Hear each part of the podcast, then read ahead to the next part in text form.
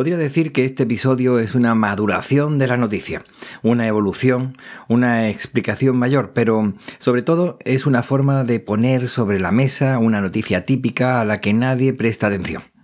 Algo que suele verse, escucharse o leerse, pero normalmente ni eso. La realidad actual nos exige prestar atención a lo que se nos pone delante de nuestras propias narices y no tener tiempo para nada más. El presente puede parecer una serie de acontecimientos lógicos, algo normal en su discurrir, y que el destino no era otro posible, solamente el que está sucediendo, o el que va a suceder, o el que nos dice que va a suceder, necesariamente. A esto se le llama la falacia del historiador.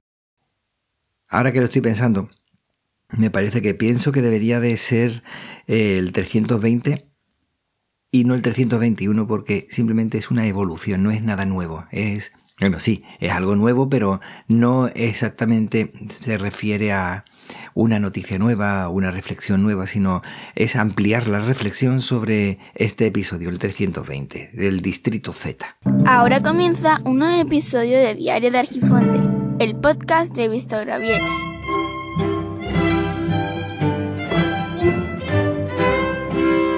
Se trata de una prueba para ver cómo una breve noticia nos puede hacer o no reflexionar sobre los hechos de nuestro entorno más cercano, o bien simplemente olvidarlo, tal como lo escuchas, quizás ni eso.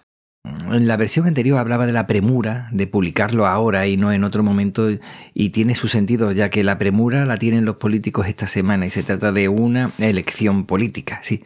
La decisión de realizar ese barrio es una decisión política más que de otra forma. Se trata de una apuesta muy fuerte para dar una imagen de modernidad a la ciudad. Crear el primer barrio para la generación Z, así que los viejos del lugar nos tenemos que quedar fuera.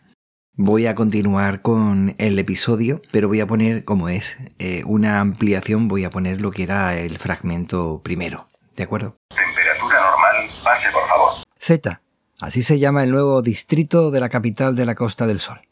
Algunas la definen como la ciudad dentro de la ciudad.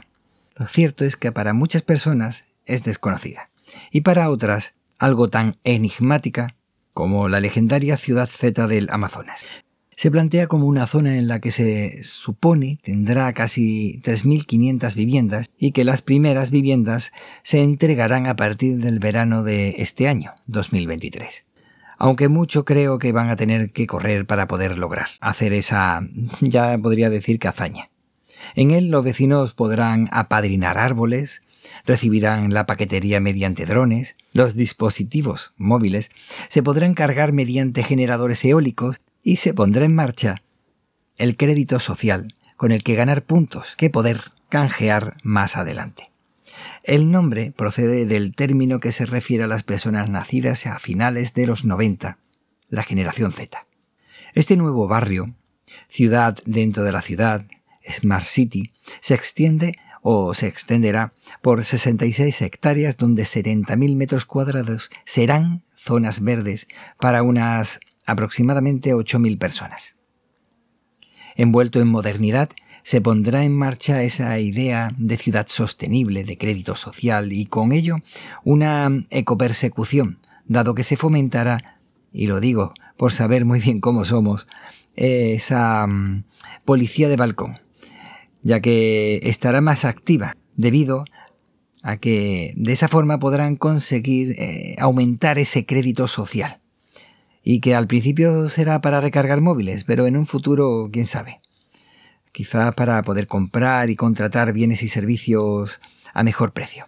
Y con esto se ha finalizado esta pequeña, breve reseña, eh, noticia acerca de algo que todavía no está sucediendo y que seguramente hubieran querido tener mucho más avanzado, dado que las elecciones están ahí a la vuelta de la esquina.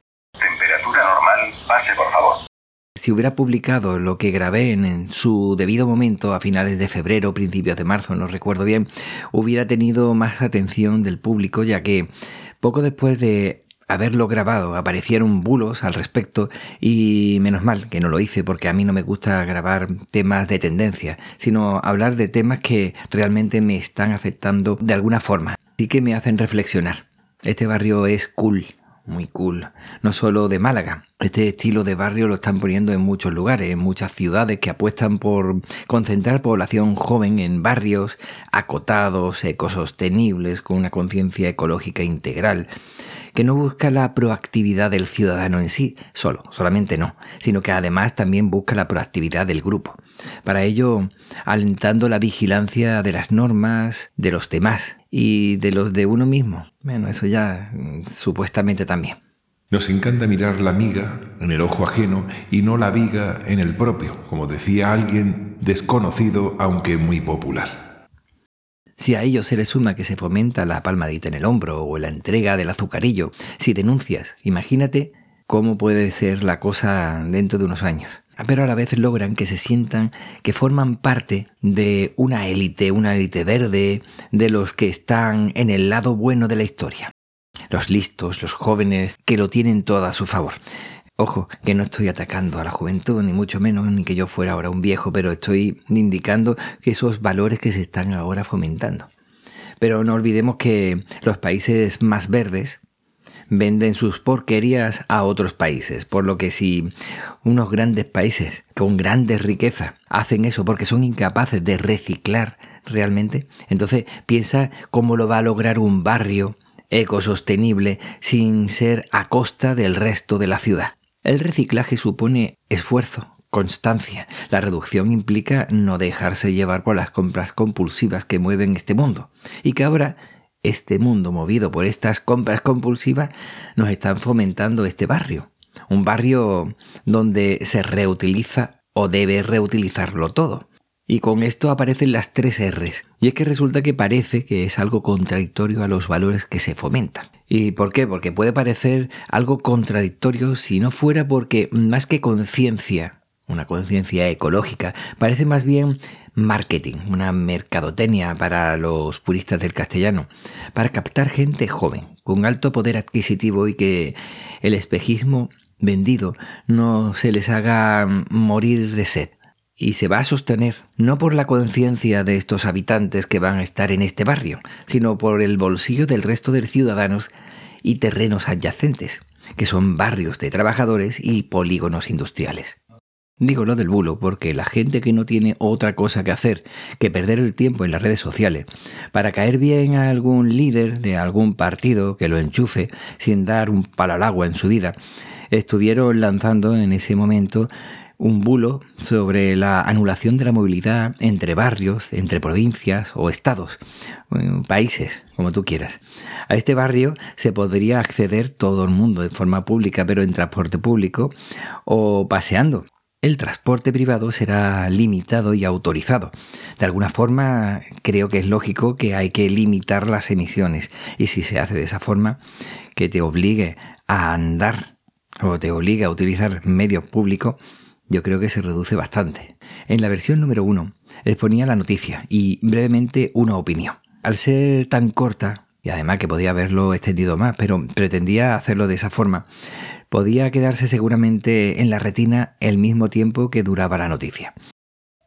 En esta versión número 2, la noticia la he extendido para volver al tema, estas son las noticias que no escuchamos o, lo hacemos sin mucha atención, que nos suena cuando llevamos años oyéndolo y aún así tampoco le prestamos demasiada atención.